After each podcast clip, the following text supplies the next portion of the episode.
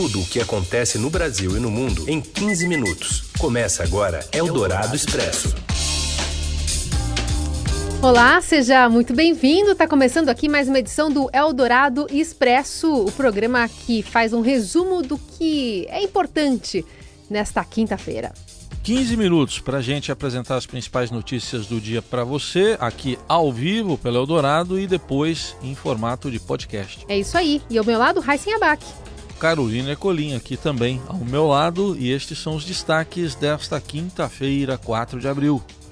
Pela reforma, Bolsonaro abre palácio para caciques políticos. Tentativa de roubo a banco deixa ao menos 11 mortos no interior de São Paulo. E voltamos a falar do ovo, agora em versão Páscoa vegana. Eldorado Expresso. O presidente Jair Bolsonaro começou a receber hoje presidentes de partidos para reuniões no Palácio do Planalto. Nos encontros com dirigentes de legendas do chamado Centrão, ele anunciou a intenção de criar uma espécie de conselho político para aproximar o governo com os partidos e o Congresso, tudo em favor principalmente da reforma da Previdência. A repórter Júlia Lindner traz as informações direto de Brasília. Olá Carolina, olá Heisen. Bom, hoje a gente tem uma agenda bem cheia aqui no Palácio do Planalto. É o dia que o presidente Jair Bolsonaro começa a receber os presidentes dos partidos. Então, desde cedo, ele começou recebendo o dirigente né, nacional do PRB, o Marcos Pereira. Depois passou para o Gilberto Kassab, do PSD, o Geraldo Alckmin, do PSDB. Recebeu também o ACM Neto, que é o presidente do DEM.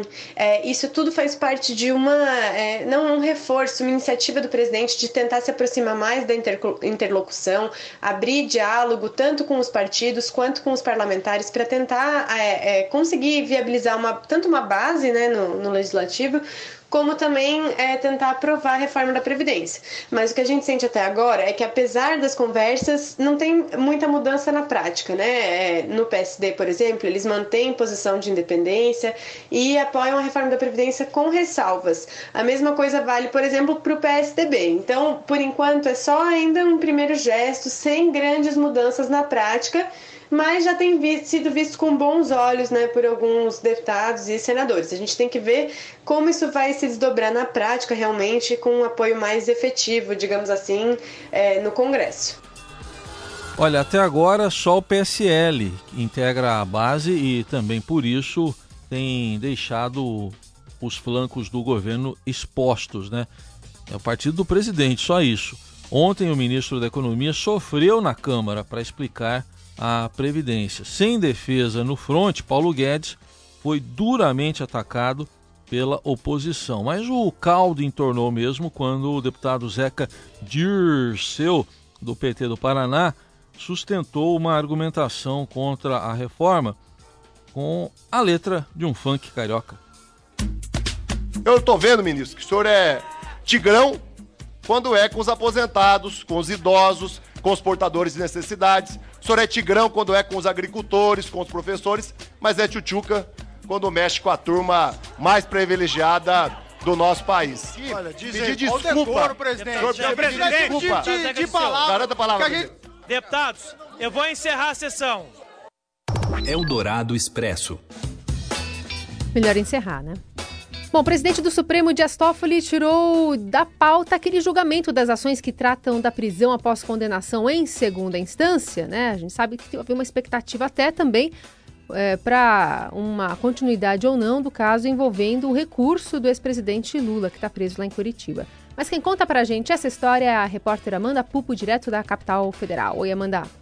Boa tarde, Heisen, Carol. Bom, aqui no Supremo Tribunal Federal tivemos uma decisão recente do presidente da Corte, o ministro Dias Toffoli, adiando o julgamento das ações sob prisão após condenação em segunda instância. Esse julgamento estava marcado para acontecer na próxima quarta-feira, dia 10 de abril ocasião em que os ministros poderiam manter o entendimento atual, né, que permite a prisão em segunda instância, ou acabar mudando.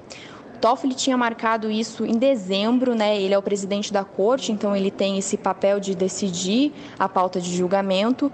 Mas nessa segunda-feira, a Ordem dos Advogados do Brasil, que é autor de um dos pedidos, né, de uma das ações que discutem o tema, fez um pedido a Toffoli para que houvesse adiamento do caso, né, nesta quinta-feira. Então, o Toffoli aceitou isso e decidiu retirar da pauta as ações que tratam do tema. Ainda não há informação se o presidente já está pensando em uma outra data para o plenário da corte retomar esse assunto. Eldorado Expresso.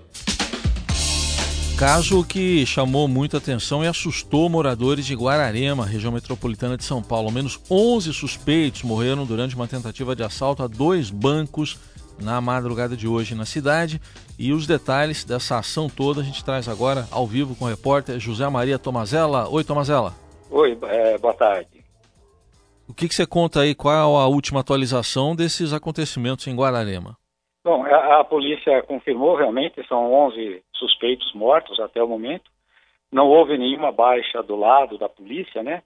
O, o, os, os, os, principais confrontos aconteceram fora da área urbana, né? Em estradas é, rurais que ligam, é, que ligam é, Guararema a outras cidades da região. E, e, e, os confrontos foram principalmente com a rota. Quer dizer, houve um primeiro embate com a, com a força local, né? Com a, com a PM de Guararema. Os criminosos eh, fugiram né, e foram interceptados pela rota, que já, já havia sido alertada sobre essa ação e desde a noite anterior estava na região, estava nas mediações. E, e então agora o que se faz é, é, ainda é o cerco a, a, aos criminosos que fugiram, porque acredita-se o, o coronel Mário Alves acredita que eram pelo menos 25 homens estavam em cinco carros blindados, né?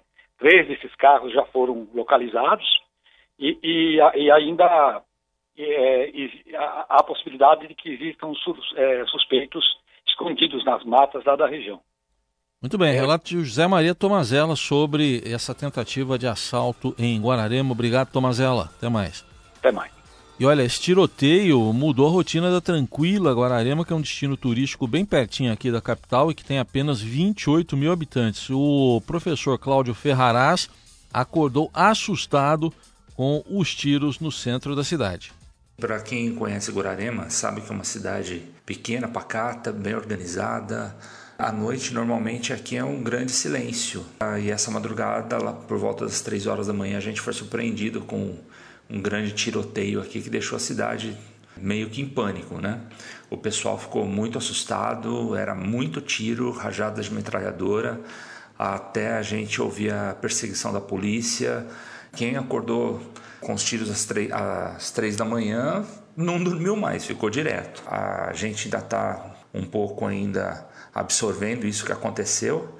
A cidade tem algum, a rotina ainda não voltou ao normal, mas graças a Deus deu assim, deu tudo certo, não teve nenhum morador que saiu machucado, nada. Bom, e o governador de São Paulo, João Dória, comentou o caso e disse que os policiais que agiram em Guararema estão de parabéns por, nas palavras dele, colocarem bandidos no cemitério. No próximo dia 10, no Palácio dos Bandeirantes, nós vamos homenagear esses policiais e outros que, ao longo dos últimos 30 dias, cumpriram a sua missão de defender os cidadãos de bem, defender o patrimônio privado e público, agindo contra bandidos.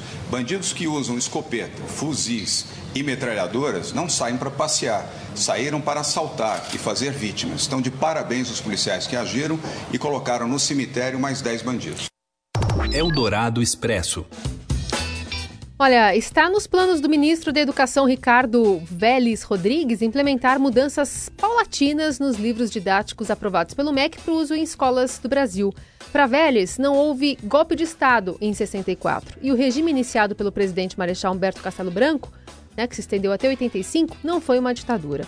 Em entrevista ao Valor, ele classificou como um regime demo democrático de força né, esse período e confirmou que haverá mudanças progressivas aí nessa versão da história mais ampla nos livros. E hoje, mais baixas, né? Um dos principais assessores de Vélez foi demitido, além do chefe de gabinete do MEC. O assessor era ligado ao guru de Bolsonaro, Olavo de Carvalho. Eldorado Expresso. Order! Order!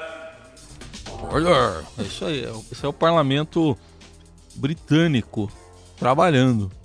Percebeu alguma diferença com algum outro parlamento? É. Botando ordem lá, né?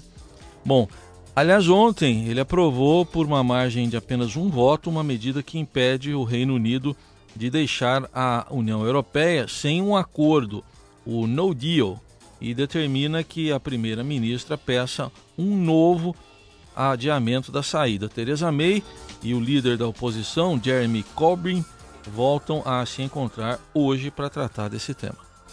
Eldorado Expresso. E tem novidade no futebol. O São Paulo vai de comando técnico duplo para o jogo decisivo contra o Palmeiras no domingo. Quem conta essa história é o nosso comentarista Robson Morelli. Morelli. Olá, amigos. Hoje eu queria falar desse comando duplo do São Paulo. Dois treinadores. O São Paulo não está se reforçando somente dentro de campo com os jogadores, com contratações interessantes, Tietê, Pato, mas também tem nesta fase final do Campeonato Paulista comando duplo. Cuca e Mancini. O Mancini assumiu o time depois da saída do Jardine, deu um jeito na equipe, mudou a alma desse São Paulo e agora o Cuca chegou essa semana para assumir o lugar dele. Só que o Cuca é, procurou o Mancini e falou: Olha, eu quero você do meu lado, eu quero que você trabalhe comigo até o fim do campeonato estadual. O São Paulo tem um compromisso domingo com o Palmeiras, na casa do Palmeiras. Jogo importante, jogo é, único, né? Quem, quem passar classifica, se classifica para a final do campeonato. E o Cuca quer o Mancini do seu lado. Então vão ficar dois treinadores. Os dois treinadores vão comandar o São Paulo nessa partida de semifinal do campeonato estadual. O Cuca é o técnico efetivo, é o cara que vai dar as ordens, que vai assinar as súmula do jogo, mas ele vai ter o Mancini ao seu lado. Lembrando que no primeiro jogo houve um empate lá no Morumbi de 0 a 0. Quem ganhar passa para a final. Outro resultado igual leva a decisão para os pênaltis. É isso aí, gente. Um abraço a todos. Até mais. Eldorado Expresso. Tem ovo chocando com todo cuidado. Tem ovo de Páscoa. Tem ovo Vai, com essa deixa já. Vamos lá. É, era para mim, né? Mas vamos fazer junto, Carol. Vamos tá fazer junto, tem que ter casca. Esse, ó, só pra saber, esse é o rap do ovo. Com o Sérgio Malandro. E Faustão. É um filme do Faustão, né? É. Mas vamos pra notícia. Vamos né? pra notícia. É uma novidade na praça. Agora, ervilha bota ovo. De olho no público que não consome alimentos de origem animal, a maior produtora de ovos da América Latina ou do Sul lança o ovo vegano. É, o produto é comercializado pelo grupo Mantiqueira e é feito à base de ervilha. Vem na forma em pó e substitui o ovo tradicional em receitas de pães e bolos. Isso naquela toada da, da onde vai a gourmetização da Páscoa, né? Hum. Mas não se trata exatamente de um ovo em pó, mas de um substituto à base de plantas para ser usado em receitas de panificação. Não sei se É é, a, bom. es- é, a explicação aí é da diretora, da fabricante né, do- Ah, é? dos ovos, né?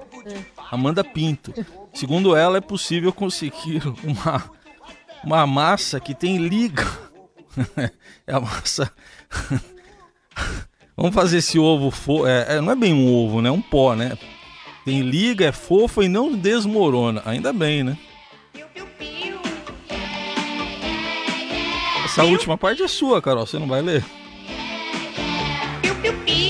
Falando de ovo, eu gosto é de cozido. Ele é que me deixa forte pra encarar qualquer bandido. Tem esse- mais, a empresa que já faz testes para desenvolver uma alternativa ao ovo convencional no preparo de omeletes e ovos mexidos também, né? Bastante novidade. Chegamos ao fim com essa notícia. Então, obrigado ao Sérgio Malandro, ao Faustão. Amanhã tem mais. É, a Luísa também aparece. Vai todo o enredo do, do filme que motivou aqui essa nova. Essa novidade da, da gourmetização no Brasil. Tá bom. Enfim, amanhã tem mais a partir da uma. A gente se espera. Até. Tchau, viu? Você ouviu Eldorado Expresso tudo o que acontece no Brasil e no mundo em 15 minutos.